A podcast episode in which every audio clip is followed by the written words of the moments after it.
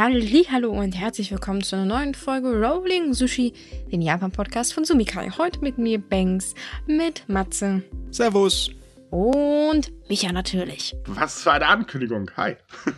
ja, willkommen, Chefredakteur, willkommen. Ich hätte ja auch einen Trommelwirbel gegönnt, aber ich habe hier nichts, was derartig Geräusche machen könnte. Also von daher habe ich darauf verzichtet. Vielleicht sollten wir Geräusche einbauen. Ich fände sowas witzig. Oh Mann, ey, wir brauchen noch ein ganzes Sounddeck hier. Ne? Ja, ich glaube nur, dass wir damit alle anderen nerven würden. Aber naja, gut, ich meine Spaß. Wir müssen ja auch unseren Spaß haben. Ne? Ach ja. So, ich mein, eine Woche ist rum. Der Herbst ist im. Ja, also bei mir ist er definitiv schon da. Richtig schön. Ja, ich meine, die Natur meint, es wäre Herbst. Die, die, Blätter färben sich. Ich habe trotzdem noch Sommertemperaturen. Hm. Stimmt, warm ist es immer noch. Ja, ich meine, Japan geht es ja genauso. Ne? Das ist ja nichts anderes. Nee, Japan hat äh, gerade noch Hitzewelle gehabt. Äh, und habt ihr schon versucht, einen Zahnarzttermin zu bekommen? Entschuldigung, das musste jetzt sein. Ach ja. Hm? Ach so, ja. Du kriegst auch nichts mit, oder?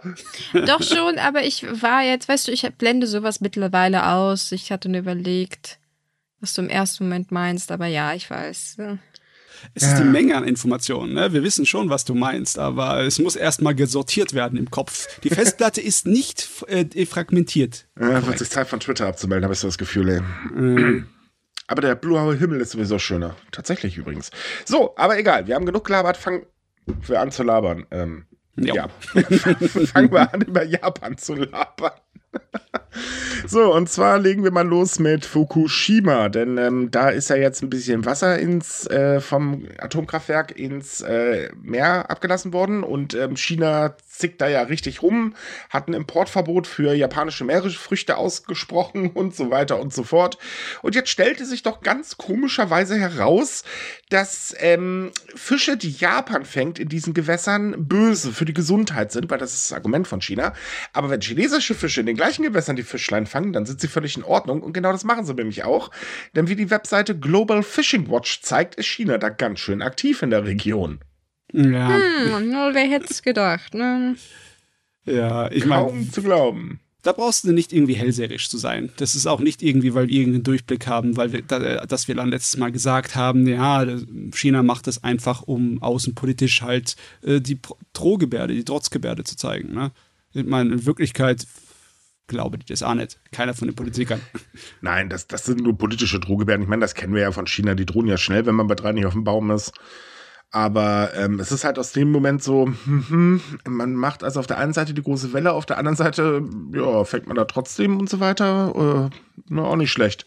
Ja, anscheinend können sie sich relativ sicher sein, dass trotzdem das funktioniert, weil na, irgendwelche Nachrichten, die daherkommen, können sie gleich mal diskreditieren, oder? Ja, das ist halt auch genau der Punkt. Also man weiß nicht, was zum Beispiel die Bevölkerung hört, weil ähm, es ist halt so, die anti-japanische Stimmung in China ist gerade deswegen extrem nach oben gezischt. Klar, es wurde natürlich auch gefördert. Ähm, also da gab es so Sachen wie, äh, es gibt zum Beispiel Videos, die halt zeigen, da laufen Leute dann in sowas ähnlichem wie ein Kimono rum, werden dann von der Polizei angesprochen und so weiter. Das ist also total hirnverbrannt. Ähm, und dann stellt sich natürlich die Frage, kriegt die Bevölkerung denn überhaupt mit, wo der Fisch gefangen wird, den halt chinesische Fischer fangen? Und das bezweifle ich ganz stark. Aber es ist halt wieder so typisch eigentlich. Mhm. Naja, dieses nationalistische Denken von China ist aber halt auch nichts Neues. Also das stimmt. so Meldungen, dass irgendwelche Leute angepilbelt wurden, weil sie angeblich, weil sie nicht Kimonos getragen haben oder solche Sachen, äh, die reichen schon ein paar Jährchen zurück. Also das ist nichts Neues. Ähm, sie nutzen es halt äh, die Gunst der Stunde auf gut Deutsch auf, um Richtig. so ein bisschen natürlich ihre eigene Politik zu pushen. Und Dass ja. die Leute nicht wissen, woher der Fisch kommt, finde ich aber interessanter, weil ich meine, würden die das dann halt auch als Fake News diskredieren? Also ich sage ja, dass die selbst sagen, öh, nö, das, was die im Ausland behaupten, stimmt nicht, aber würde das irgendjemand dann prüfen, auch in China? Ich denke nicht, Nein, oder? Das würde keiner prüfen. Nö, nö, nö, nö. Hm. Wäre zu ja. einfach. Also ich, ich traue China zu. Ich kann es natürlich jetzt nicht äh, mit hundertprozentiger Sicherheit sagen. Ich bin kein China-Experte oder so. Ja. Ähm, zutrauen ich, würde ich es ihnen, aber ich weiß es nicht, ob sie das da. Ich, ich, lese auch eine Menge im Internet, wo eine ganze Menge Experten in Anführungszeichen rumrennen, wo mhm. dann halt China mit der alten Sowjetunion verglichen werden, wo halt ja, überall die Leute ein bisschen so die Zahlen immer geschärft haben, damit sie gut dastehen. Ne? Sogar also dann auch wirklich so direkt von oben immer hieß, ähm, ja, du hast jetzt hier überprüft, wie es aussieht mit unserem Bestand von unserer Maschinerie und du hast da und die und die Fehler gefunden. Das ist aber nicht richtig so. Kamerad, ne? Du machst mhm. das jetzt mhm. nochmal. Und dann wirst du feststellen, dass alle Maschinen vollkommen in Ordnung sind. Ne?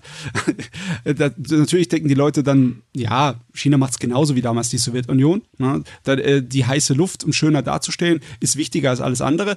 Aber ich weiß nicht so hundertprozentig, ob das stimmt. Ich meine, weil die chinesische Politik macht das ja auch, weil sie einfach weiß, das ist effizient. Ne? Sie können man muss aber auch, Druck also man muss schon sagen, die chinesische Politik ist schon ouch. Also das äh, kann schon teilweise wehtun, was man da, ähm, also auch aktuelles tatsächlich mitbekommt. Ähm, aber wie gesagt, wir sind alle keine China-Experten, deswegen können wir da noch mutmaßen. Lassen wir das mal, denn es gibt nämlich dann noch jemanden, der mitspielen möchte. Das ist nämlich Russland, weil wir gerade schon dabei waren. denn auch Russland möchte jetzt ein Importverbot für Meeresfrüchte aus Japan aussprechen, um eben natürlich die Menschen zu schützen. naja. Man muss dazu sagen, ähm, Russland ist ein wichtiges Importland für Japan, aber Russland ist auch ein wichtiger Exporteur für China. Wer hätte das erwartet?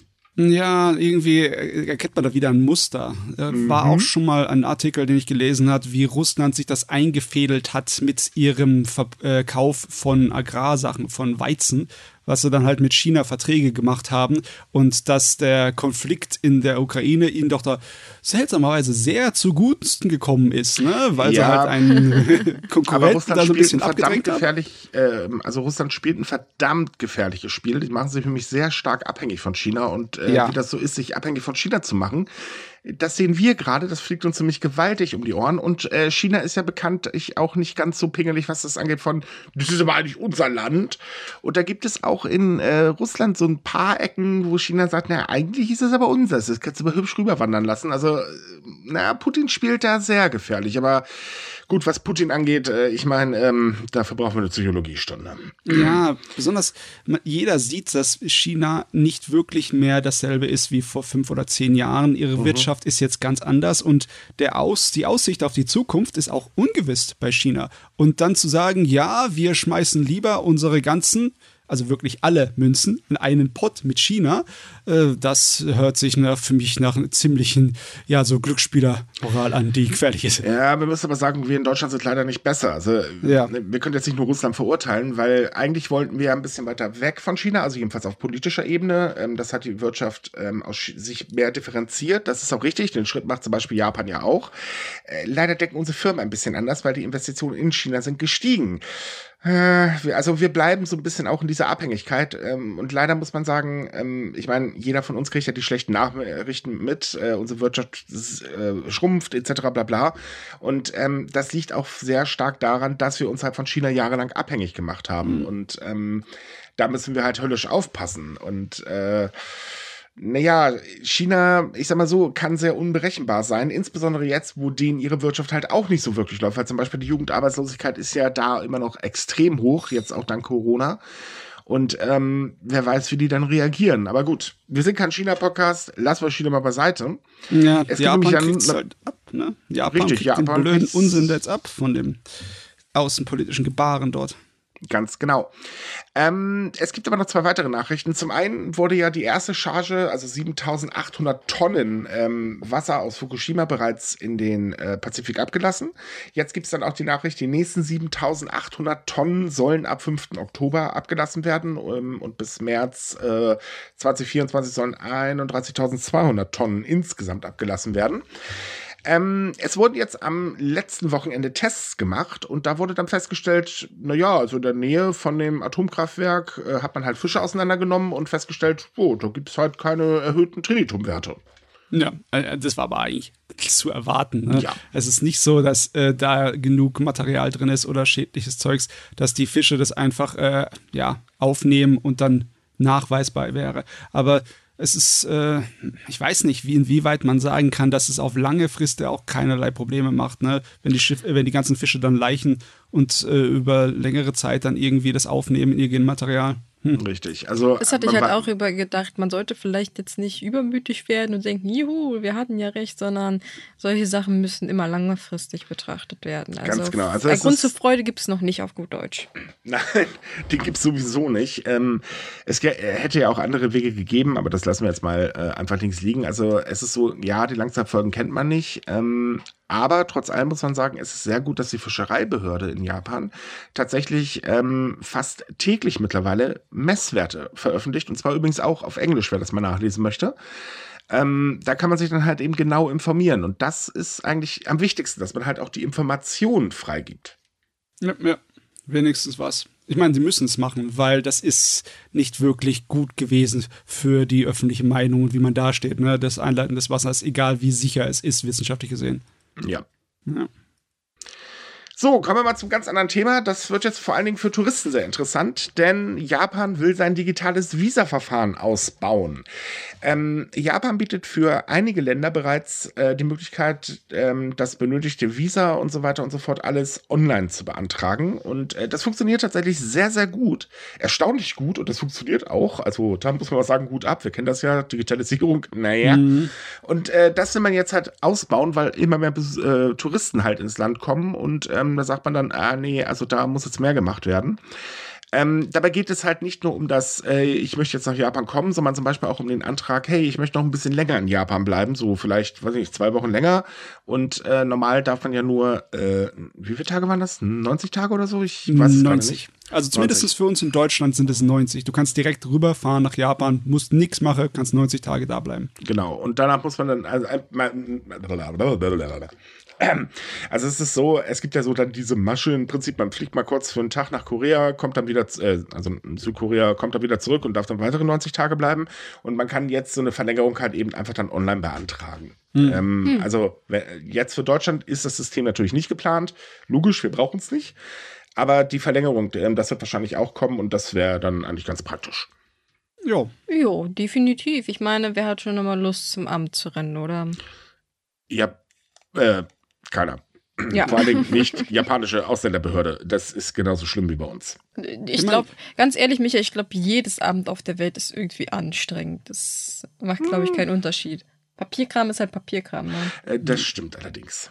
Ja, Gott sei Dank. Das wird zwar für eine ganze Menge Leute ziemlich wichtig sein, aber für die meisten Touristen wahrscheinlich nicht, weil hm, ich weiß nicht, wie viele Touristenaufenthalte habt ihr schon in eurem Leben gemacht, die drei Monate oder länger gehen? Äh, einige. Ich meine Touristenaufenthalte. Ich meine, naja, dann warst du. Einige. Also, echt? Ich meine, ja. also wenn ich länger als drei Monate irgendwo in einem Land bin, dann für Studium oder für Arbeit oder sonst irgendwas, aber doch nicht nur, nur um rumzufahren in der yep. Gegend? Oh, wow. Okay. Ich muss mir an dir ein Vorbild nehmen. Nein. Lass es lieber. war, war eine schöne Zeit, aber war auch verdammt anstrengend. Äh, muss ich leider auch zugeben. Ähm, ist auch schon Jahre her, also insofern lassen wir das mal. Aber es war auch nicht Japan, das halten wir auch mal fest, weil da habe ich ja lang genug gelebt. Mhm. So, es gibt auch eine weitere Änderung und zwar äh, geflüchtete Menschen in Japan haben einen Anspruch auf Langzeitaufenthalt und zwar ab 1. Januar. Das betrifft allerdings nur die Gruppe, die unter Evakuierte fallen. Mhm. Ähm, also eigentlich Ukrainer kann man sagen, weil ich glaube, es gibt momentan keine anderen Geflüchteten. Ähm, zu diesem Status ganz kurz erklärt, ähm, dieser Status wurde von Japan eingeführt, damit man halt die Menschen aus der Ukraine mehr ähm, Leistung zukommen lassen kann, weil das ging halt vorher nicht und sie fallen halt auch nicht unter Geflüchtete. Und deswegen hat man das halt eingeführt. Man könnte auch sagen, Japan unterscheidet damit ein bisschen zwischen gute und schlechte Menschen, aber okay, lassen wir erstmal links liegen. ähm, ja, und die dürfen dann halt eben einfach ähm, Langzeitaufenthalt in Japan mit einer Arbeitserlaubnis beantragen. Hm, das ist natürlich sehr schön, aber ich, es ist halt jetzt noch nicht abzusehen zu sagen, ob das einfach nur eine äh, wirklich gut öffentlichkeitswirksame Sonderregelung ist, um die Kriegsflüchtlinge aus der Ukraine irgendwie zu schützen, oder ob dann irgendwann mal später auch andere Leute unter den, ja, unter Evakuierte zählen. Weil dann wird es interessant, ne? Wie das wird aber wahrscheinlich nicht passieren. Meinst du, das wird nur für einmal diese Sonderregelung sein? Ja, es ist die, also die Regelung selber, die ist da, die steht auch im ähm entsprechenden Gesetz. Aber die Sache mit der Definition von Evakuierten ist halt sehr, sehr kompliziert. Und ähm, da werden eigentlich keine anderen weiter drunter fallen. Mhm. Es wollen tatsächlich auch einige oder viele der Ukrainer, die jetzt in Japan sind, das sind so ein bisschen mehr als 2000, ähm, gerne im Land bleiben. Aber es gibt auch einiges an Kritik, darunter halt zum Beispiel, mh, hm, das ist ja schön, dass wir hier sind. Wir würden auch wahnsinnig gerne arbeiten, aber im Sprachkurs und so weiter, da wäre mal Hilfe ganz nett. Äh, daran hapert es nämlich ein bisschen, aber ähm, Gut, wenn man jetzt die Wahl hat, Japan oder Ukraine, ich weiß nicht, ich, ich finde, äh, da ist Japan aktuell eindeutig besser. Ja. Was ist denn eigentlich, hatten, hat Japan nicht eigentlich noch äh, Evakuierte aus Afghanistan oder sind die anders definiert? Das sind Kriegsflüchtlinge. Okay. Hm. Die fallen halt tatsächlich unter die UN-Flüchtlingskonvention. Äh, aber wie gesagt, ich muss das System nicht verstehen. Ja, es hört sich irgendwie unnötig kompliziert an, aber das ist ja auch typisch für Japan, ne? Bloß nicht einfach machen. Mhm. Wir könnten ja mehr Leuten helfen. Bitte? ja, ich, ich weiß. Ich habe gerade so Pieper im Ohr gehabt, tut mir wirklich leid. Ich meine, es wäre wahrscheinlich kein großes Problem gewesen, das auszuweiten. Obwohl, äh, das sage ich jetzt einfach so, aber wenn du schon sagst, dass es hapert bei der Unterstützung wegen Sprachkursen etc., dann ja, wäre das wahrscheinlich ein Riesenchaos, wenn das ist aufweiten naja, es ist halt ein allgemeines ne? Problem, dass es daran hapert. Das betrifft ja nicht nur Ukrainer, es betrifft ja tatsächlich alle ähm, Ausländer. Es ist die allgemeine Klage. Es hapert einfach. Ja. ja, im Vergleich dazu sind wir ein bisschen besser in Deutschland mit Sprachkursen für Immigranten und so, ne? Ja, das stimmt. Ja. Es könnte halt alles so einfach sein, ne? Ja. Ja, ja. So, jetzt machen wir mal was ganz anderes. Wir werden jetzt mal über die gesamten Änderungen im Oktober sprechen, weil da kommt nämlich einiges und das fassen wir jetzt einfach mal rotzfrech zusammen. Ähm, mal abgesehen davon, dass sich im Oktober wahrscheinlich wieder die Preise in Japan ähm, erhöhen werden. Äh, das sind so die aktuell das, was ähm, Marktforschungsunternehmen tatsächlich erwarten. Vor allen Dingen von äh, Produkten des täglichen Bedarfs. Autsch, äh, gibt es aber tatsächlich noch ein paar andere unschöne Änderung, kann man sagen. Es gibt nämlich eine Änderung im Abrechnungssystem in Japan. Das betrifft aber vor allen Dingen Freiberufler und kleine Selbstständige. Wir hatten das, ich bin mir nicht ganz sicher, schon mal angesprochen, aber ab Oktober müssen Rechnungen die Mehrwertsteuersätze enthalten. Das ist bisher nicht der Fall gewesen, ähm, weil nur dann gibt es halt eben die Mehrwertsteuer zurück. So, hm. neu daran ist, dass ähm, jetzt im Prinzip Unternehmen, mit denen man als Kleinselbstständiger zum Beispiel arbeitet, sagen, äh, viele Unternehmen sagen dann halt, äh, wir hätten ganz gerne das ausgewiesen, weil wir wollen uns die natürlich zurückholen. Ist ja logisch, sparen wir Geld. Dabei bleibt das Ganze dann an den Freiberufler und Selbstständigen kleben. Ja. Das ist ja unschön und das bringt vor allen Dingen Synchronsprecher und Mangaka ganz schön in die Bedulie, weil dieses Abrechnungssystem ist wahnsinnig kompliziert und äh, wird allgemein auch ähm, von Experten ähm, als, ähm, ja, eigentlich eine Steuererhöhung dargestellt. Ja, wir hatten darüber geredet, besonders wegen den Synchronsprecherinnen, weil es gibt nicht, es gibt natürlich ein paar wirklich erfolgreiche Synchronsprecherinnen, die Sorte von Leuten, die nicht ersetzt werden können, weil sonst würden die Fans die Barrikaden stürmen. Ja. Aber es gibt ja auch eine ganze Menge kleinere. Und bei den kleineren hat sich es halt so eingependelt, dass deren Bezahlung gerade so reicht. Ne? Das ist das Minimalste, was man da rausgeben kann, damit sie über die Runden kommen. Mhm. Und wenn das jetzt dazu kommt, dann kann es bei einigen gut sein, dass es einfach nicht mehr reicht für, für Essen und Miete. Ne? Genau, deswegen sagen einige halt auch, ja, wir geben lieber auf. Verständlich. Ich meine, Was sehr schade ist, muss man ganz ehrlich sagen. Ja, natürlich, natürlich. Und das betrifft halt auch Mangaka, weil da hat sich genauso eingebürgert, aber das betrifft halt auch normale kleine Dienstleistungen, zum Beispiel die Putzfrau von nebenan. Ja. Mhm. Ähm, ist nicht unbedingt gerade die beste Idee, vor allen Dingen wenn die Preise dann halt weitergegeben werden, werden viele Bereiche ja noch teurer werden. Wenn man halt bedenkt, dass jetzt dann noch äh, Preiserhöhungen kommen, ouch. Ja, das ist irgendwie komisch. Es wirkt auch irgendwie ein kleines bisschen, es passt nicht ganz zusammen mit dem, was dann der Premierminister an Maßnahmen vorgestellt hat, gegen die Informationen vorzugehen. Mhm. Ne? Weil, weil war nicht eigentlich die Idee, zumindest in den Worten, wie er es gesagt hat, dass diese Leute dann irgendwie unterstützt werden und dann das irgendwie das gefördert werden soll, beziehungsweise etwas attraktiver werden soll, so Nebenjobs zu machen und diese Ja, ja, ne Nebenjobs, aber nicht selbstständig, bitte. Ah, ah okay. Sei, sei aktiv ja, aber nur für große Unternehmen. Äh. Kleine Unternehmen, äh, da gibt es noch ein paar andere Probleme. Darüber hatten wir auch schon mal gesprochen. Ich suche euch mal die Podcast-Folge raus, dann könnt ihr da mal reinhören, dann muss ich das nicht alles wiederholen. ähm, aber kleine Unternehmen, vor allen Dingen Freiberufler, das fallen nämlich zum Beispiel auch die Leute drauf, die einfach nur eure Pizza abends vorbeibringen.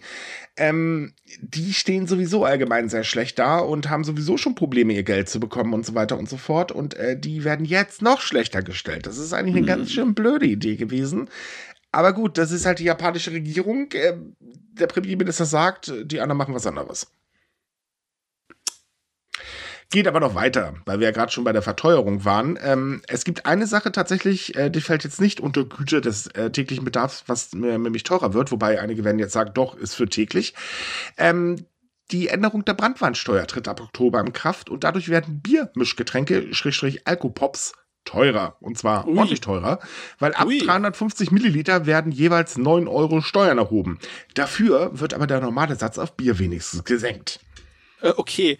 Ähm, Bier ist generell nicht billig in Japan, das kann ja. ich dir sagen. Und im Vergleich dazu sind diese ganz leichten Alkopops, die in Japan so beliebt sind, ne? Mhm. wo wirklich nicht allzu viel drin ist. Es ist kein Vergleich zu dem, was wir da vor, was ich, was, 10, 15 Jahren immer so ein Problem ja, hatten. Ja, ich glaube, ne? Anfang der 2000er, 2005, so war das eine Sache.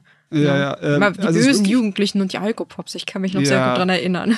Wie schön, dass das Aber, wieder an mir vorbeigelatscht ist das ist wirklich kein Vergleich dazu. Da ist nicht allzu viel drin. Es ist geeignet für die Japaner, die nicht so viel verbrauchen, vertragen. Äh, wenn die jetzt teurer werden, die armen Studenten, dann haben sie ja, ja nicht mal die Gelegenheit, mal gemütlich einzutrinken für wenig Geld. Äh.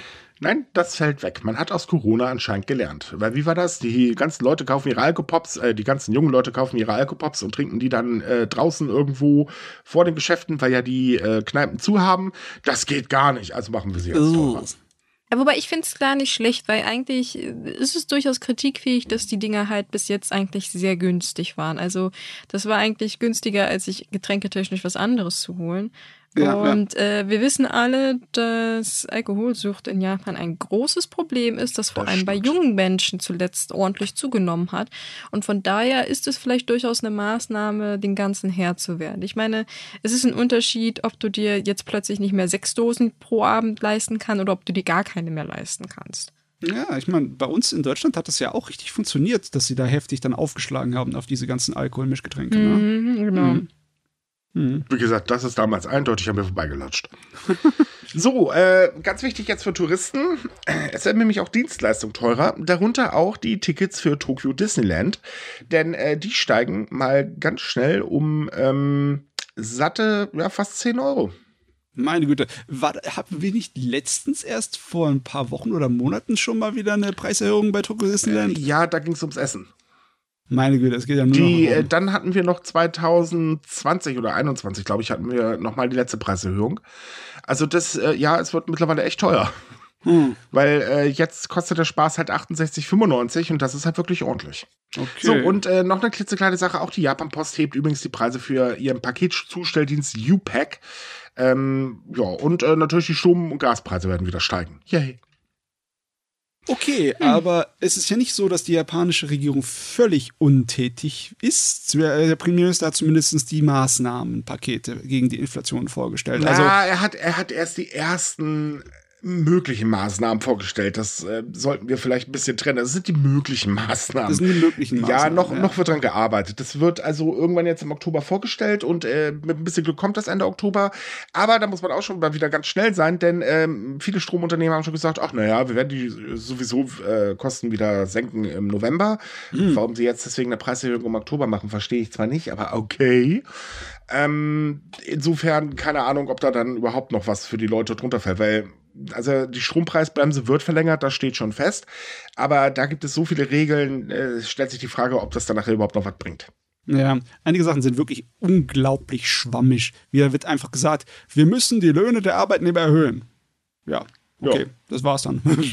Sie haben es gesagt, ja, aber das war's auch, ne? Nein, nein, die Löhne wurden ja erhöht. Äh, ja, ja. Nur halt nicht. Ja, aber nicht nennenswert.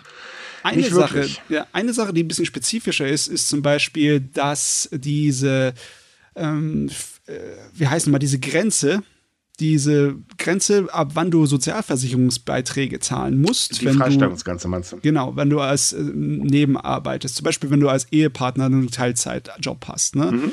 Dann ist die relativ niedrig, also niedriger als bei uns hier in Deutschland, ne? Irgendwie bei 8000 Euro im Jahr, wenn das da merklich ja. drüber geht, dann musst du Sozialversicherungsbeiträge zahlen und das wollen sie hoch legen, damit es ein bisschen attraktiver wird, dass die Leute mehr nebenbei arbeiten. Ne? Genau. Ähm, ja, aber okay, das bedeutet dann aber auch weniger Steuergeld, Einkommen, Einnahmen, dass die Leute, dass der Staat nutzen kann, um irgendwelche Maßnahmen zu machen. Dafür, die Leute sollen mehr arbeiten, um dadurch halt die Wirtschaft anzukommen. Naja, ne? das, das, wird jetzt durch die Alkopop-Steuer aufge. Ne? Hm. Also, ich meine, ja, pf, also Könnte wenn, funktionieren, wer weiß. Also, was, auf was zielt die Regierung da ab, ne? Dass die ähm. Ehefrau mehr im Nebenjob arbeitet, damit sie sich mehr Alkopops leisten kann. Ja, es sei denn, man hat Kinder, weil ab da wird es dann wieder schwierig. Dann braucht ich man meine, da brauchst du noch mehr Alkopops. Ja, da brauchst du definitiv mehr Alkopops als nicht wegen den Kindern, sondern wenn man dann verzweifelt versucht, einen äh, Kita-Platz zu bekommen oder so. aber, hm. So, es ja, gibt ja. aber noch mehr Änderungen, ähm, ehe wir uns jetzt hier noch weiter lustig machen. Ähm, es gibt nämlich auch eine Änderung in der Hometown-Tax. Also dieses so, sogenannte Heimatsteuersystem, das wurde 2008 eingeführt und ähm, soll halt animieren, dass eben Menschen an ihrer Heimatstadt, Schrägstrich, eine Gemeinde ihrer Wahl ähm, Geld zahlen und dafür kriegen sie halt tolle Geschenke. Und ähm, also mal vorsichtig ausgedrückt, die Geschenke sind wirklich ziemlich toll. Mhm. Äh, da sind Sachen bei, da denkt man sich auch, Leute, das ist doch dann schon für. Nee, also das ist doch totaler Quark, weil man bezahlt einen gewissen Betrag und äh, bekommt dann halt eben auch mal eine Reise oder so, das der doppelte Wert oder so hat. Und ähm, da gibt es einen regelrechten Kampf unter den ganzen Gemeinden. Also da möchte man halt jetzt ein bisschen gegen angehen und sagt, den Anteil, den die Gemeinden für diese Geschenke ausgeben dürfen, an dem, was sie halt an Geld bekommen, das muss man ab sofort von den Spenden abziehen. Und daher wird sehr wahrscheinlich, dass jetzt der Mindestbetrag von den Gemeinden auch erhöht werden. Also den, mhm. den man halt zahlen muss, um eben ein Dankeschön-Geschenk zu bekommen. Ja, okay. Ich meine, das hatte auch schon mal richtig skurrile Ausmaße angenommen, ne? diese Dankeschön-Geschenke. Mhm. Ist vor allen Dingen für viele Gemeinden tatsächlich ein ganz schönes Minusgeschäft. Ja. Also das, das ist wirklich kurios, wenn man sich so teilweise diese, ähm, es gibt Webseiten, die listen halt auf, wo man halt was bekommt und äh, das ist der Wahnsinn. ja, da wird also, wenn man sich das anschaut, denkt man sich auch, krass, ich zahle da ein paar Yen rein und kriege dann das dabei raus. Heilige Schande, das will ich auch in Deutschland zahlt bei uns. Ich meine, ja, das lohnt sich schon, ne? Oh, Irgendwelche Delikatessen, zum Beispiel leckeres Rindfleisch, Gutscheine ja, für so einen Onsen gibt es, einen schönen Obstsalat auf gut Deutsch. Also da kann man ordentlich sich mal was Luxuriöses gönnen, ne? Ja. Und das ist eigentlich recht günstig, also kann man auch nichts gegen sagen. Naja, es ist, halt, es ist ja dafür gedacht, dass es dich so ein bisschen anlocken, so, anlocken soll. Weil im besten Fall machst du da ja vielleicht auch Urlaub oder kaufst die Produkte auch so mal ohne irgendwelche Rabattgutscheine oder Geschenke oder whatever. Ja, das System wurde übrigens ursprünglich eingeführt, damit halt ländliche Gemeinden auch mal wieder ein bisschen an Geld kommen. Ähm, und nicht immer nur Tokio und Co., weil, äh, ja, klar, die meisten Einwohner und so weiter. Und äh, das wollte man damit halt ein bisschen verhindern. Was man geschaffen hat, ist ein System, äh, das schlimmer ist als der Otto-Katalog und äh, mir fällt gar kein anderer äh, Online-Katalog ein äh, zusammen. Hm. Nur mit ein bisschen mehr Marktschreier-Feeling.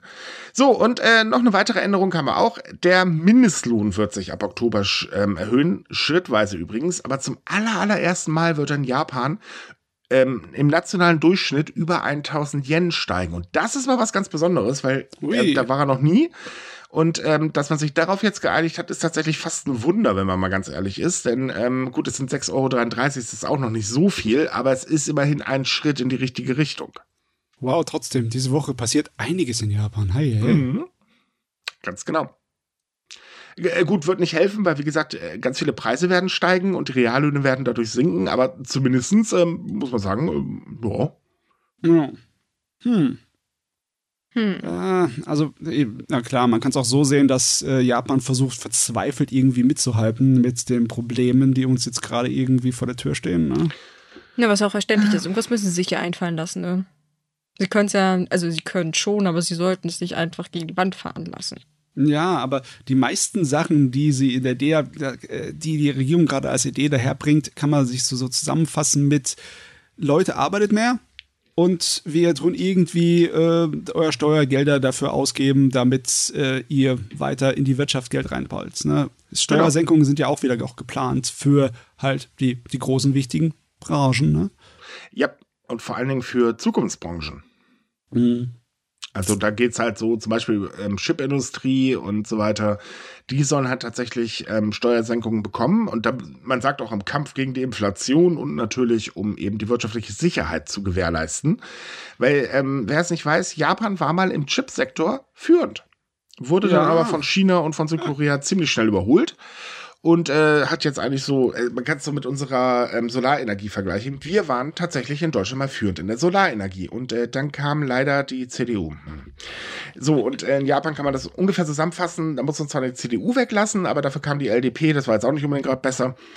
Ähm, man möchte das Ganze jetzt wieder bei sich aufbauen, weil man halt einfach sagt, naja, wenn wir uns das Ganze aus dem Ausland immer rein importieren, das ist ja alles schön und gut, aber was passiert zum Beispiel, wenn China äh, nach Taiwan rüberschippert und sagt, äh, ihr seid jetzt uns, dann haben wir ein Problem. So, ja. weil Taiwan ist nun mal tatsächlich der große Chip-Exporteur. Äh, ähm, äh, Kein Wunder, die Firma, äh, die schieß mich tot, ich habe den Namen vergessen. TSMC. Ja, danke. Ist der Chip-Entwickler schlechthin. Und äh, China ist da nicht ansatzweise so gut.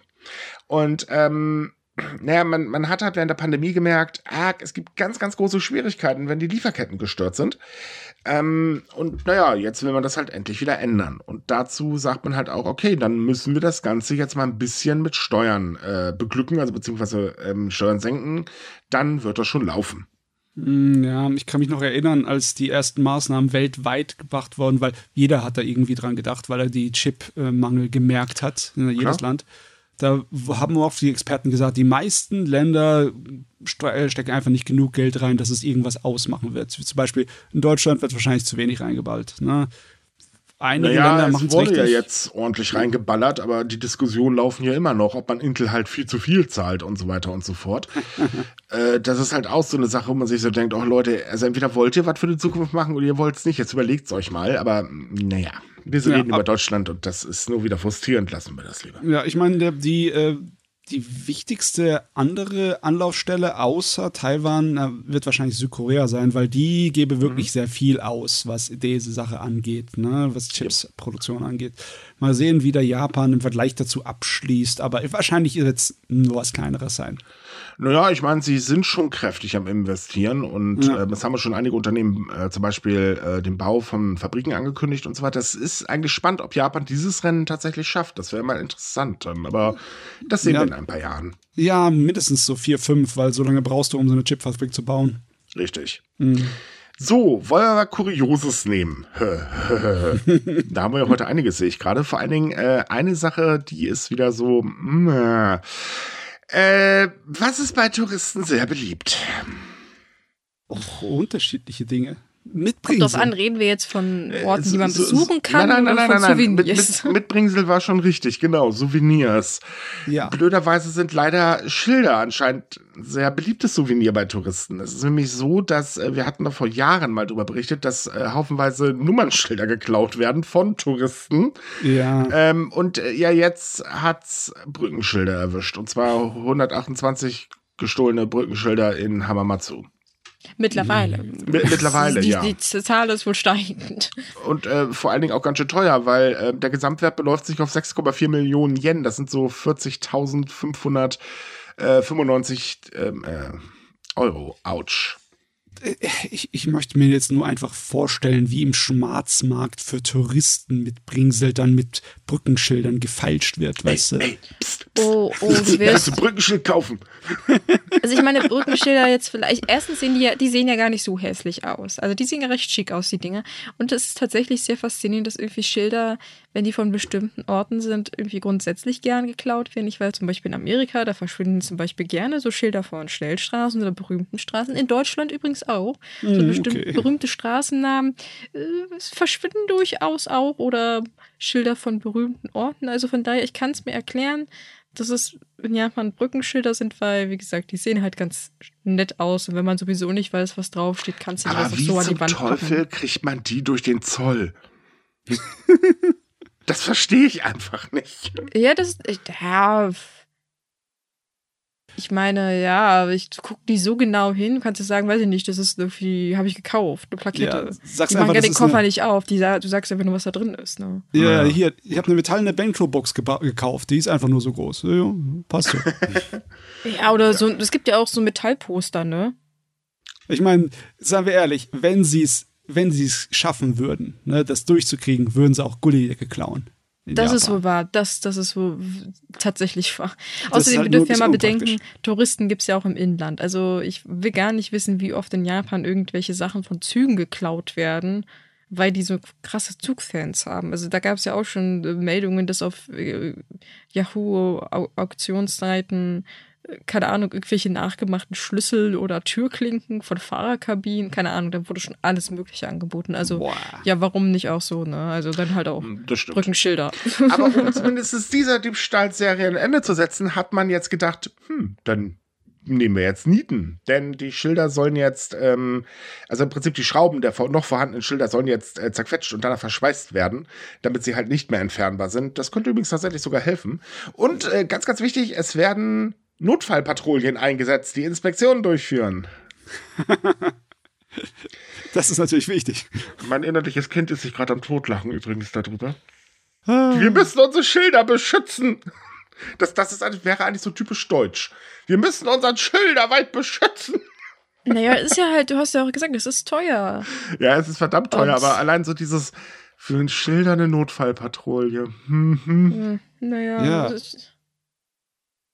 Also vom Geld her ist es tatsächlich nicht wenig. Ich, ich, ich kann mich irgendwann mal erinnern, dass ich äh, gelesen habe, wie teuer es war, so ein einfaches Ortsschild zu ersetzen, wenn jemand mit dem Auto dran gefahren ist. Das ist wirklich nicht wenig. Und, Stimmt. Ja. So, ähm, eine weitere Kuriosität aus Japan, äh, also das nenne ich jetzt übrigens wirklich mal absolute Marketing-Geniestreich, ist ein Salzreinigungsspray. Ja. Hm. Das geht darum, dass, äh, also genau genommen soll das ein Todesspray für böse Geister sein, der jetzt gerade erst auf den Markt gekommen ist. Entschuldigung. Oh Gott. Ich meine, die Japaner sind ein kleines bisschen abergläubisch, was einige Sachen angeht. Einfach nur fast schon. Gut, ja. ne? also schon fast aus Gewohnheit sind sie das. Ne? Äh, und klar, gegen böse Geister in Japan hilft auf jeden Fall heiliges Salz. Ne? Äh, ja, man, man, muss aber auch dazu sagen, das Spray wurde ursprünglich als Reinigungsspray entwickelt, aber ähm, er hat halt seinen Spitznamen Todesspray bekommen, nachdem die ersten Anwender von ungewöhnlichen Vorfällen berichtet hatten. So sagte, ähm, also sagt zum Beispiel ein Unternehmen, ähm, nur deswegen bankrott gegangen zu sein, weil sie den Gespräch in ihren Gebäuden nutzten ähm, und an anderer Stelle ein unliebsamer Kollege bespult worden ist und so weiter. Das ist alles total kurios. Also äh, im Endeffekt die ursprüngliche Bedeutung und der Nutzen dafür ist äh, für die Miezekatze, weil die einfach die Leute gesagt haben, oh mein Gott, das Ding verbreitet Unglück. Ja. okay. Also es ist halt einfach ein Salzreinigungsspray, aber er wird jetzt halt eben als Todesspray vermarktet und äh, oh Mann. Äh, und er verkauft sich. Das ist der Witz dran. Ich du meine, verkaufst ein Produkt, mit dem du anderen Leuten Unglück bringen kannst. Irgendwie ist das äußerst makaber. Ja, ja oder schon, böse Geister aber, töten. Aber ich meine, also ich meine, es ist irgendwie absurd, aber ich meine, in Japan passt das, wo du praktisch auch an jeder Ecke irgendwelche Glücksbringer für allen möglichen Bums kaufen kannst. Ja. Also von, von, weiß ich nicht, Glücksbringer für eine gute Prüfung oder keine Ahnung, äh, dass, dass du den richtigen Mann findest, da gibt es ja wirklich alles. Und außerdem, dieser Salz aber, glaube ich, den haben wir auch in Deutschland, ne? Also mhm. Salz über die Schulter werfen. Ich weiß nicht mehr, wann man das machen soll, aber ich weiß, dass man es macht. Und das ist doch so ein Spray viel praktischer, weil willst du ständig den, das Salz vom Boden aufhegen. Ja, auch wieder wahr. Aber trotz allem, äh, immerhin kostet so ein Döschen ähm, 1320 Yen, das sind so ungefähr 8,50 Euro. Das ist schon ordentlich. So viel kostet, glaube ich, auch eine kleine Flasche Wasser, Weihwasser aus dem Vatikan. Äh, keine Ahnung. Saying. Aber warum nehme ich dann nicht eigentlich eine Sprühdose und stopfe da selber Salz im Wasser rein? Ne? Ja, aber. Das ist ja halt heiliges Salz. Es ist ja, der Preis ja, muss ja gerechtfertigt sein. Weil es in der ne? Fabrik hergestellt wurde, ja. Äh, trotzdem, ich muss, ich muss noch mal zu diesen Unterschied betonen, ja, dass das meiste Sachen ist irgendwie für Glück. Ne? Du mhm. kaufst dir so ein Amulett, weil du einfach äh, deine Studien, deine Prüfung bestehen musst. Oder weil du dann hoffst, dass dein Kind gesund zur Welt kommt oder sonst irgendein Unsinn. Hier ist es halt nicht mit Glück verbunden, sondern mit nicht besonders schönen Sachen. Es gibt zum Beispiel so ein Trennungsspray dass man dann im Kilomo äh, einsprühen kann, damit äh, die Beziehung zu Bruch geht, weil du keinen Bock mehr auf deinen Partner hast. Was zum Geil ist denn das? Uh, da habe ich letztens was viel Schlimmeres gehört, aber ich glaube, das kann ich nicht erwähnen in diesem äh, Podcast. Dann, dann, kriegen wir Ärger ja, zu dem Thema. Du kannst es danach mal gerne erwähnen. Ja, ja. Nein, aber ich meine, ähm, gut, wenn es halt funktioniert, also wie gesagt, unliebsamer Kollege, da wurde der Tisch halt mit eingesprüht und dann wurde er versetzt. Also warum nicht? Das wünscht naja. bestimmt auch mancher hier in Deutschland. Ich meine, Aberglaube ist Aberglaube. Der tut in den meisten Fällen den Leuten nicht weh. Und ich meine, nee, wenn man daraus nee, eine Geschäftsidee macht, warum nicht? Es gab mal einen Mann, der ist reich geworden, indem er Steine verkauft hat als Haustiere. Also, warum nicht? Ne? Wer eine gute Idee hat und damit Kohle macht, Gönn ich. Schaut euch mal in der Esoterikbranche hier in Deutschland um. Wow, ja, wobei das kann ja wieder gefährlich enden in dem Fall. Also das ist wieder sehr zweischneidig, das Pappen. So komische Steine für 650 Euro das Stück, weil sie den Körper, das Wasser irgendwie energetisch laden sollen. Oh mein Gott, ja. Das ja, ist eine aber Sache, brauchst, aber wenn die Steine dann versprechen, Ste Krebs zu heilen, ist es wieder eine andere. Also Ey, deswegen meine ich ja. Das sehr, ist ja das Extreme, aber ich meinte jetzt so auf diesem Level. Ähm, und man braucht natürlich mehrere Steine, die alle 650 Euro das Stück kosten. Autsch. Ach ja, Scharlatankram. Das sind dann 850 Euro, äh, Quatsch, 800, äh, das sind 8,50 Euro für ein Spray, natürlich schon eine ganz andere Hausnummer. Ja, ja da kann man sich auch einmal so Karten legen noch gönnen, ne? Oder ja, Pendeln oder was immer es da noch gibt. Ich meine, Wahrsagerei ist ich meine, Asien auch sehr weit verbreitet, ne? Wir machen uns darüber jetzt lustig, über den Aberglauben von Menschen, aber für viele ist das natürlich auch so ein Ankerpunkt. Äh, ich rede jetzt nicht von denen, die das da jetzt so nach dem Motto, ich kann damit Krebs heilen, sondern so der allgemeine Aberglaube oder das Glauben zum Beispiel an Talisman Talismane und so weiter. Wenn das Menschen hilft, naja, sollen sie machen. Warum nicht? Solange man halt keinen damit verletzt, ist alles in Ordnung. Ja, ja, in Japan ist es ähm, ja auch richtig in die Gewohnheit und Kultur eingetroffen, ne? dass du am äh, zum, wie heißen mal, zum Jahresanfang, zum Neujahr, zum Tempel gehst und dann der, dein, dein Los ziehst, mal für Glück oder noch einen Talisman kaufst. Ich meine, das, das stört ja niemanden. Ne?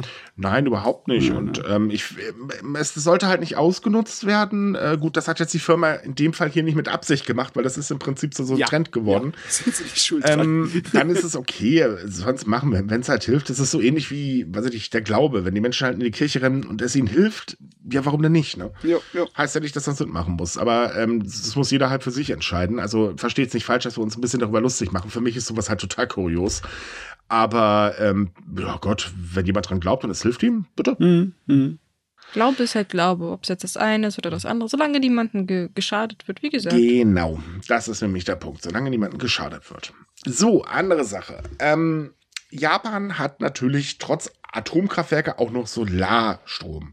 Das Problem ist, in einigen Regionen, gerade jetzt aktuell, ist ein bisschen zu viel Sonne, was dazu führt, dass der Anteil an Solarenergie steigt, ein Überangebot also entsteht. Und das belastet die Netze. Das ist ein bisschen unschön. Und nun hat sich der Stromversorger Kyushu Electric Power nämlich was ganz ähm, Schlaues ausgedacht. Er meint dann nämlich, hm, wir führen jetzt bestimmte Zeitfenster ein, in denen wir einfach den Strom kostenlos an unsere Kunden abgeben, damit die ihren Stromverbrauch erhöhen und so hoffentlich die Netze entlastet werden. Ganz hm. kurz zum Thema Netzentlastung. Alle Experten sagen, Leute, das wird nicht passieren. Das klappt beim besten Willen nicht. Aber für die Verbraucher ist das natürlich toll. Das ist wirklich interessant. Mein jüngerer Bruder hat seine Doktorarbeit geschrieben über solche Sachen, wie man äh, in einem Stromnetz so das Zeugs umverteilen kann, um dann mit umzugehen. Oh, interessant. Der wird sich das angucken, wird wahrscheinlich sich sowas von an den Kopf fassen. Äh, Wahrscheinlich.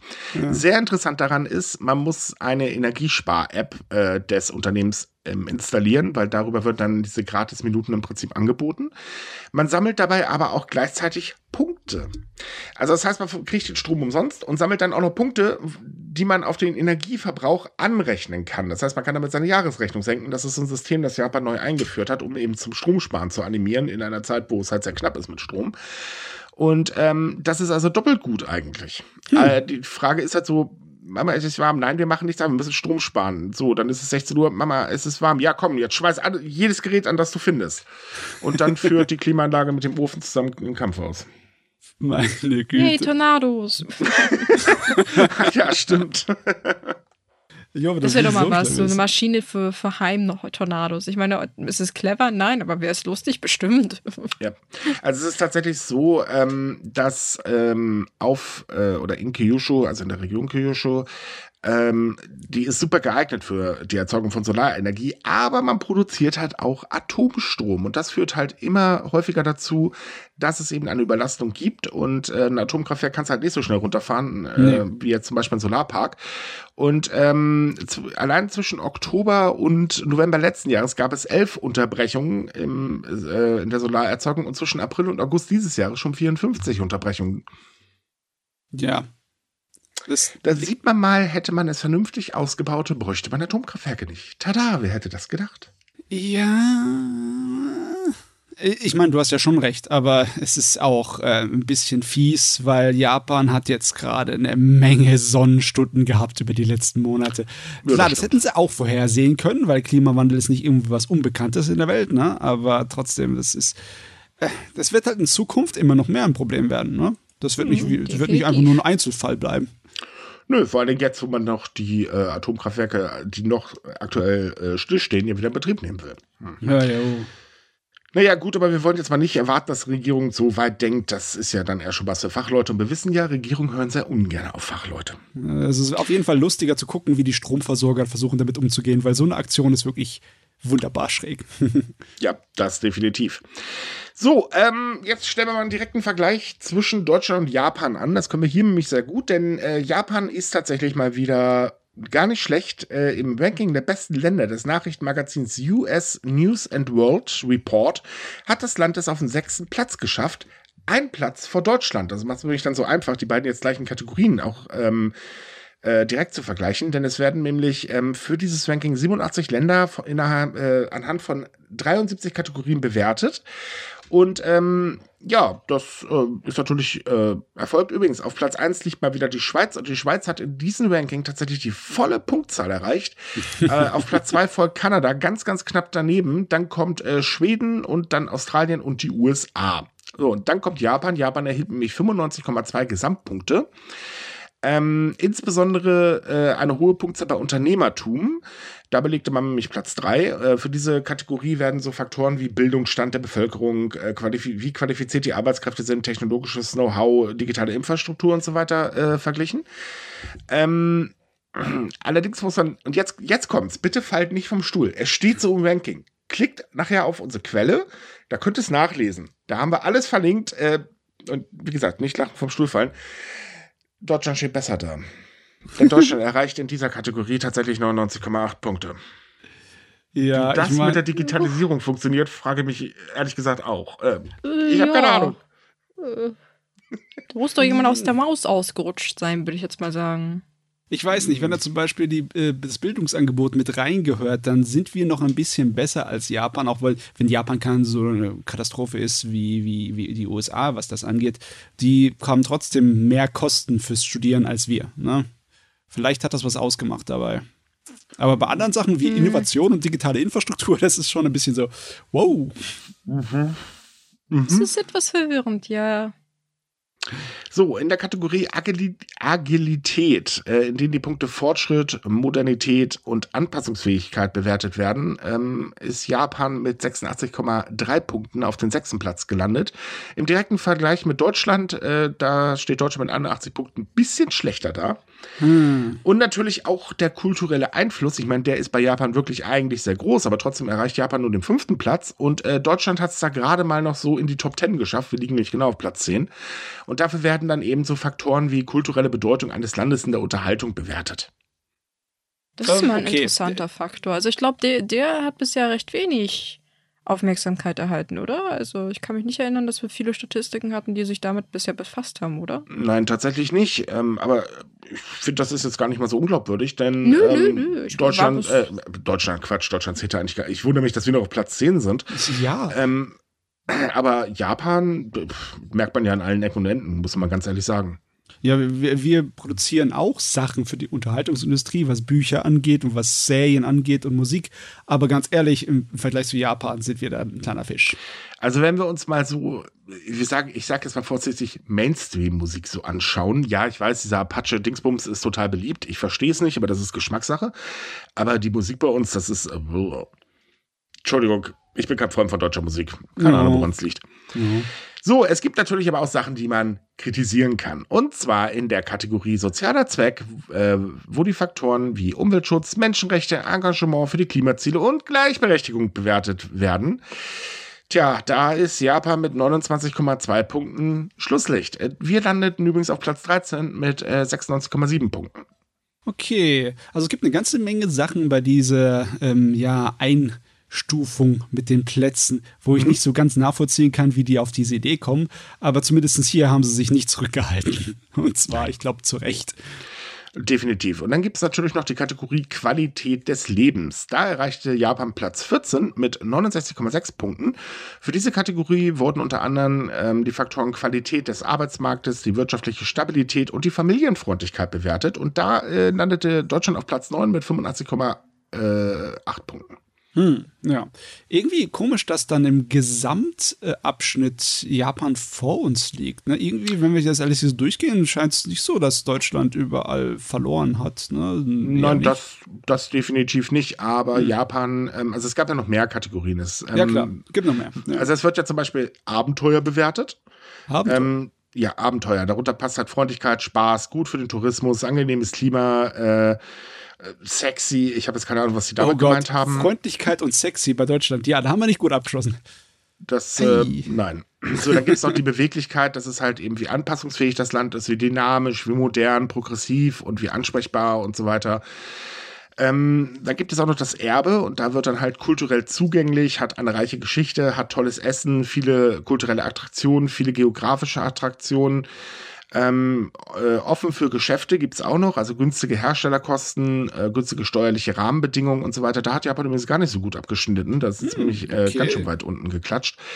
Ähm, dann gibt es noch ähm, Strom. Da wird dann so äh, wirtschaftlich einflussreich, starke Exporte, politisch einflussreich und so weiter äh, mit bewertet. Und ähm, da steht Japan auch nicht so schlecht da, jetzt im Gegensatz halt eben zu Deutschland. Ähm, mhm also ich kann jetzt leider gerade den direkten Vergleich nicht anstellen. Das tut mir wahnsinnig leid, aber äh, ich kann die beiden Tabs gerade nicht nebeneinander legen, warum auch immer mal wieder.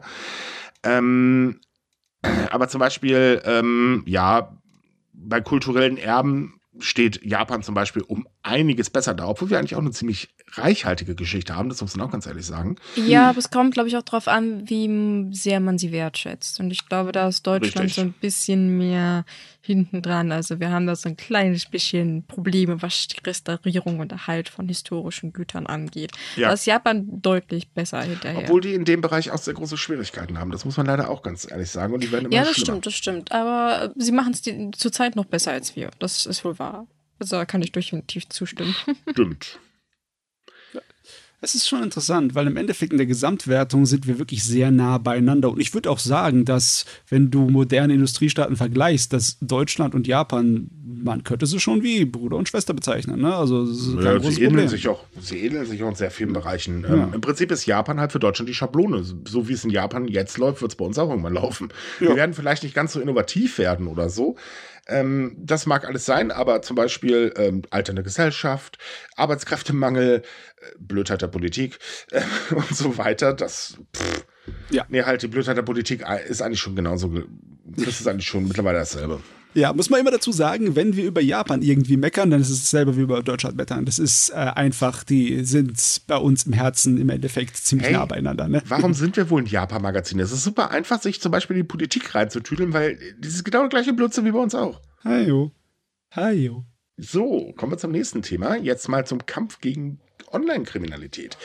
Denn die japanische Polizei hat ihre Online-Überwachung seit Freitag tatsächlich ähm, deutlich verstärkt. Sie hat sich nämlich Kollege KI dazu geholt. Es geht speziell darum, dass in den sozialen Netzen ähm, die Software oder eine Software eingesetzt werden soll, die jetzt nach Yami Baito sucht. Und ähm, das ist ein Ausdruck, das bedeutet so viel wie illegale Schattenarbeit. Ähm, dabei geht es darum, dass nach Posts gesucht werden von ähm, Kriminellen, die halt eben Menschen rekrutieren, also online rekrutieren, damit sie halt eben Verbrechen begehen. Das Thema ist äh, Anfang des Jahres ähm, hochgekommen. Gab es schon immer, muss man dazu sagen, aber jetzt so richtig, weil da gab es dann tatsächlich das erste Mal einen Mord. Und deswegen will man jetzt halt verstärkt dagegen vorgehen, weil das Problem wird halt auch immer schlimmer. Ja, online ist ein interessanter Faktor. Wirklich ein interessanter Faktor. Und es war halt immer schwer, damit irgendwie umzugehen, wegen der unglaublichen Menge an Sachen, die man durchsuchen müsste. Und was für ein, wie schwer das ist, da eine Nadel im Heuhaufen zu finden. Da kann das Werkzeug der KI tatsächlich helfen. Ist nur die Frage, ob, ob, das, äh, ob die so schnell einen Weg finden, es nützlich zu benutzen, weil du kannst auch da mal eine ganze Menge Daten rausbekommen, aber, die genauso unübersichtlich sind. Ja, und genau da hat man mal vorgesorgt. Hm. Und zwar ähm, werden die Daten ähm, erstmal an das Cyber Patrol Zentrum, also die sind für diese KI verantwortlich. Das ist eine Organisation, die nicht mit der Polizei direkt verbunden ist. Ah. Ähm, die kümmert sich darum und die gesammelten Daten werden dann in Internet Hotline Center äh, übergeben, die sich dann wiederum darum kümmert und sich zum Beispiel an den Betreibern der Plattform und äh, auch der Internet Service Provider ähm, meldet und die dann auffordert zu löschen. Hm. Ja, hm. wow, das ist ja, da geht es eine ganze Menge Stufen durch. Ja, aber das ist auch richtig, weil wenn man schon eine Online-Überwachung einsetzt, dann sollte man auch unabhängige Organisationen mit drin haben, die sich dann halt eben um die Auswertung kümmern. Das Ganze ist, halte ich zumindest für besser. Ich bin jetzt nicht so ein Freund von Online-Überwachung, aber hm. das System halte ich für besser, als wenn man das nur der Polizei übergibt, weil dann äh, Prostmahlzeit. Das ja, stimmt schon, aber hm. dadurch ist es vielleicht auch anfälliger. Also ich meine, desto, man sagt ja immer, desto mehr Hände das durchläuft, desto einfacher ist es dann irgendwo Schwachstellen zu finden. Also ich finde das Thema Online-Überwachung sowieso sehr schwierig. Es hat viele Vorteile, aber es birgt auch viele Risiken. ja. Man kommt aber nicht drum rum.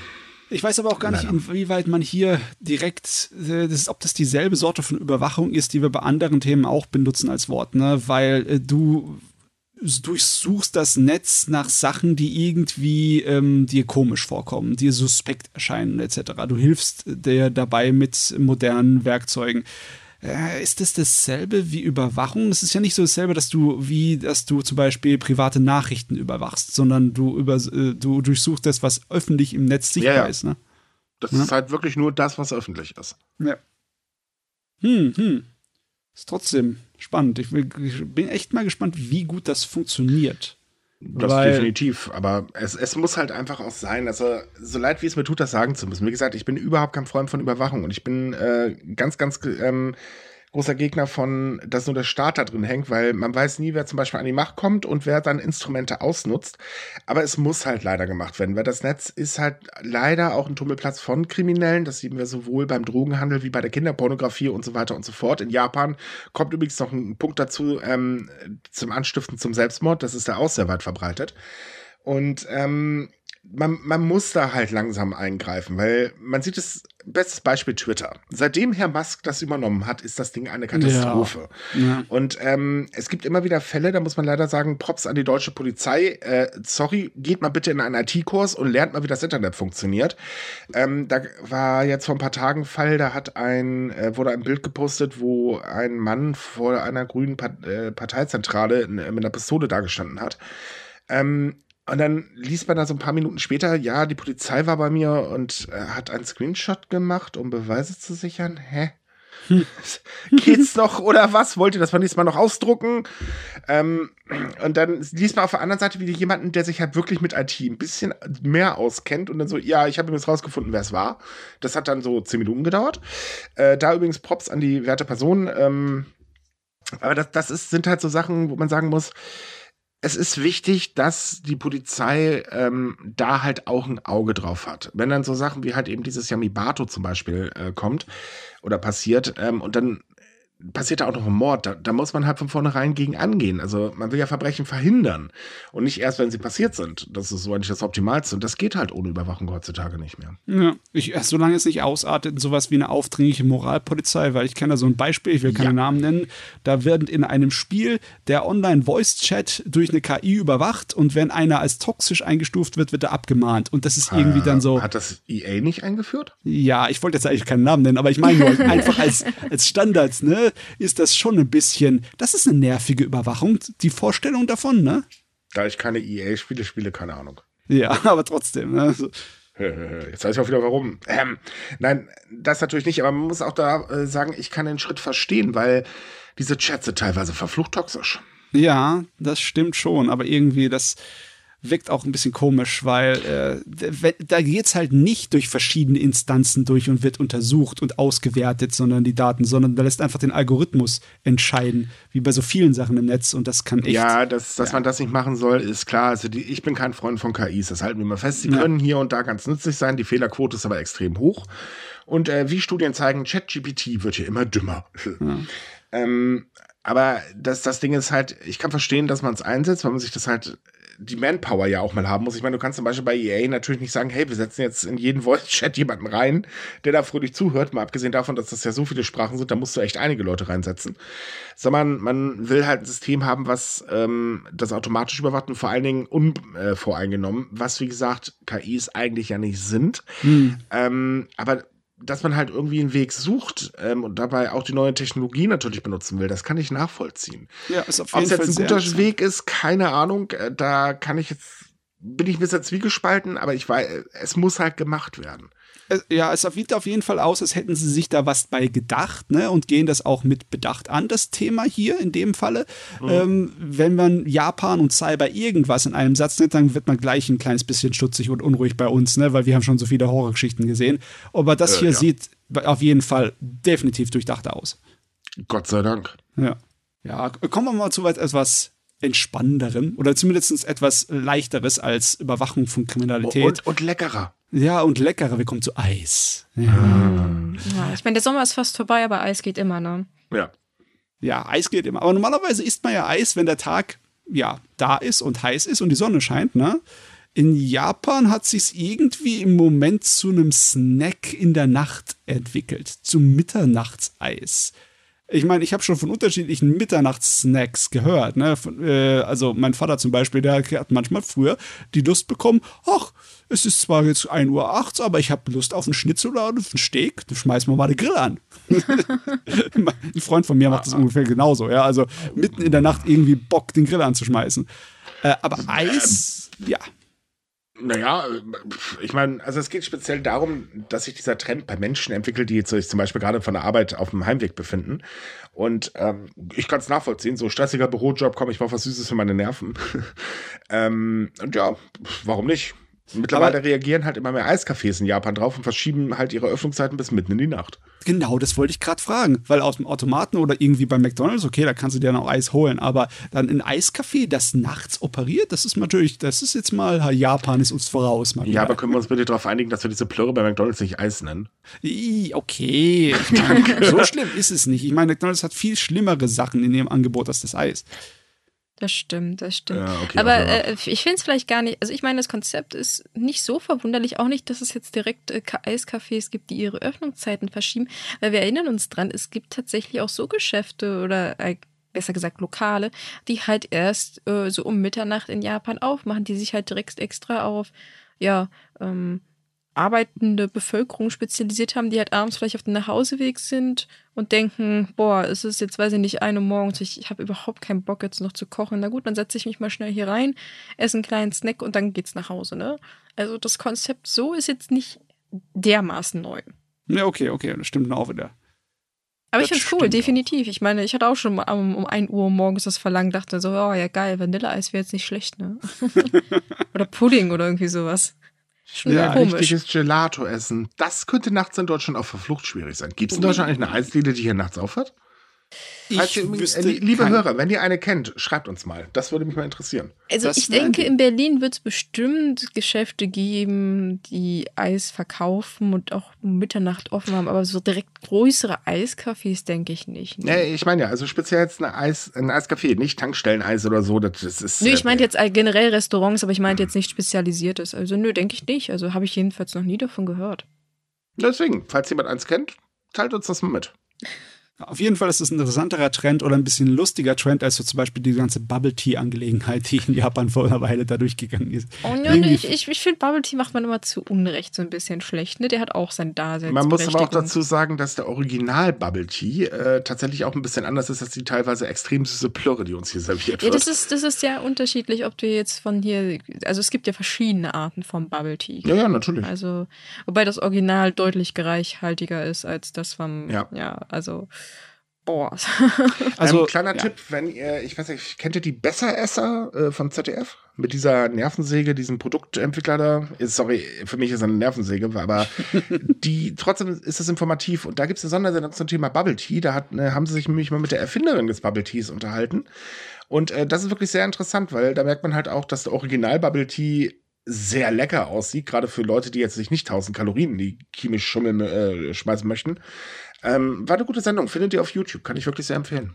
Mir ist halt nur wichtig, dass sie in Japan den Trend anfangen, ihr Eis auf ihrer Oberweite zu balancieren, während sie es essen. Ne? Das könnte das ist nach hinten losgehen. Definitiv. Ich, jetzt, ich glaube, wir machen schon zu lange heute äh, Podcast, kann das sein? Ja, es, es, ja, es, ich, ich merke das schon. spät. ich merke das, Gott.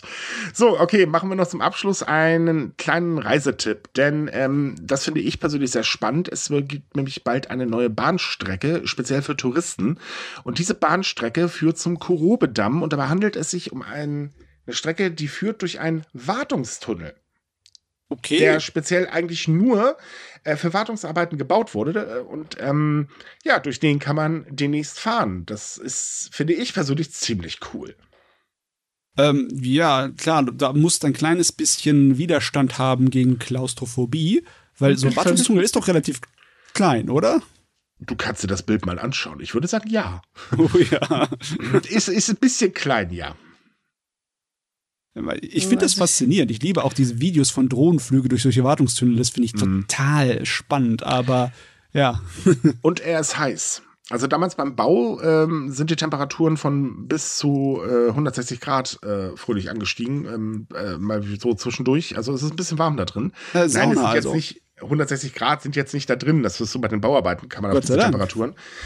Ähm, die äh, Gesamtstrecke ist übrigens 18 Kilometer lang und ähm, man muss mehrmals umsteigen, um halt in diesen Tunnel zu gelangen. Und äh, nachher fährt man dann zum Schluss auch nur noch mit dem Bus weiter, weil ähm, man kommt nicht komplett mit der Bahn dahin. Äh, dauert drei Stunden und ähm, lohnt sich tatsächlich. Also die Beschreibung der Strecke war schon sehr interessant. Hm, ich finde es faszinierend, aber ich weiß nicht, ob ich das machen würde. Das wäre, glaube ich, zu heiß und zu eng und keine wir Ahnung. Wir haben übrigens äh, in äh, unserem Artikel dazu, den wir euch ja hier auch wieder verlinken, äh, ein Video dazu äh, gepostet. Schaut es euch mal an, das ist wirklich sehr cool. Gut. Ähm, dann glaube ich, können wir noch mal zur Monatsvorschau kommen, nicht wahr? Genau. Hm.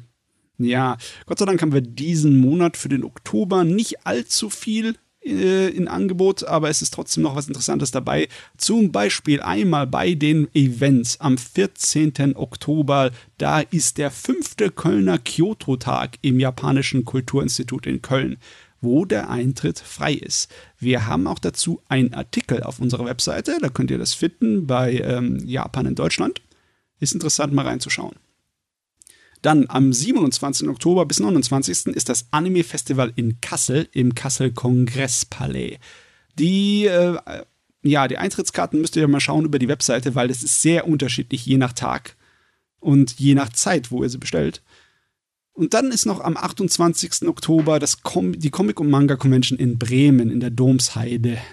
Das ist Gott sei Dank weitaus günstiger, da ist der Eintritt nur 6 Euro.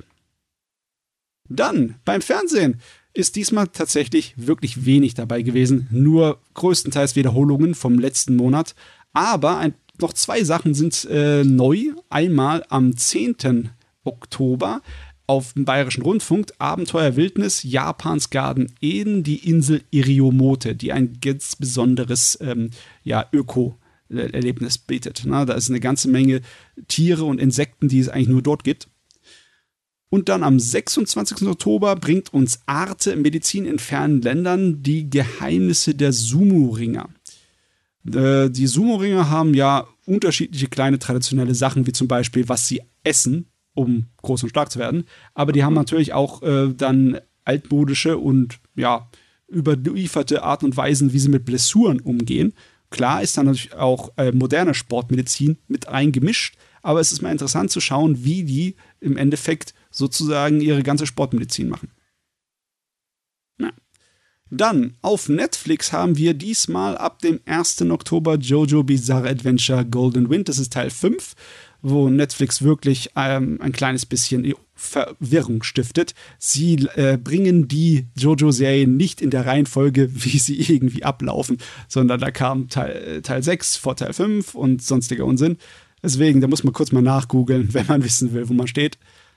Dann am 10. Oktober kommt die zweite Staffel von Last One Standing, was eine lustige Realfilm, ja, so Fernseh-Entertainment-Serie ist aus Japan, wo Komödianten, bekannte japanische Komödianten, eine Filmszene nachspielen und interpretieren, weil das halbe Drehbuch äh, vollkommen leer ist, müssen sie dann Improvisation anstellen. Und wer es am besten macht, kommt weiter, wer es nicht überzeugend macht, fliegt raus. Also so eine Survival-Angelegenheit. Dann am 12.10. haben wir noch einen weiteren Anime, und zwar Good Night World, was so ein Techno-Thriller ist. Und am 26.10. kommt ein großes Highlight, und zwar die Umsetzung von Pluto.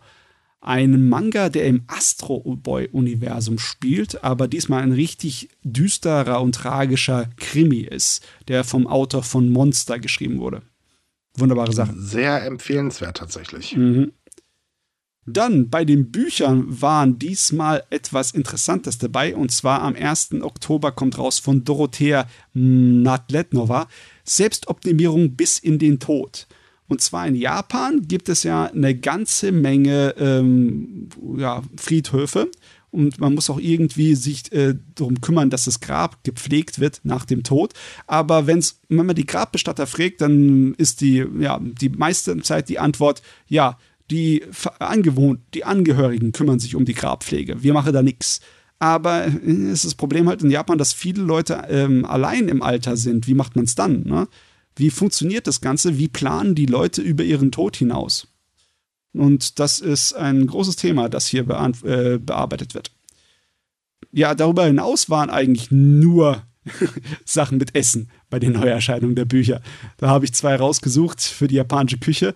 Einmal von 5. Oktober Risa Nagahama, äh, Die fünf Geheimnisse der japanischen Küche. Das ist ein Buch, das wunderbar fotografiert wird. Da sind die Fotos schon die, die halbe Miete. Plus natürlich, da sind eine ganze Menge interessante ähm, Rezepte drin, wie ein Rezept, wie man selber Udon-Nudeln macht. Ja, eigene Nudelrezepte ist immer eine wunderbare Sache, finde ich ganz toll. Und dann am 27.10. kommt raus von iVentura die japanische Backkunst. Das ist natürlich auch spaßig, wenn man sich anschaut, was man alles an Süßigkeiten und Gebäck im japanischen Stile anfertigen kann. Die äh, ISBN-Nummern und sonstige Details sind wieder bei uns auf der Webseite im Artikel zu finden. So, und jetzt noch für alle, die jetzt noch zuhören und nicht vor lauter Hunger zum Kühlschrank gerannt sind. wir sind also dann mit durch für heute. Äh, vielen Dank, dass ihr wieder dabei wart. Wenn es euch gefallen hat, würden wir uns wahnsinnig über eine kleine Empfehlung freuen. Wie immer, liked uns, wo ihr uns liken könnt. Und ansonsten habt eine schöne Woche und denkt dran, weitere Japan-News gibt es immer jeden Tag auf sumika.com. Bis zum nächsten Mal. Tschüss. Ciao. Tschüss.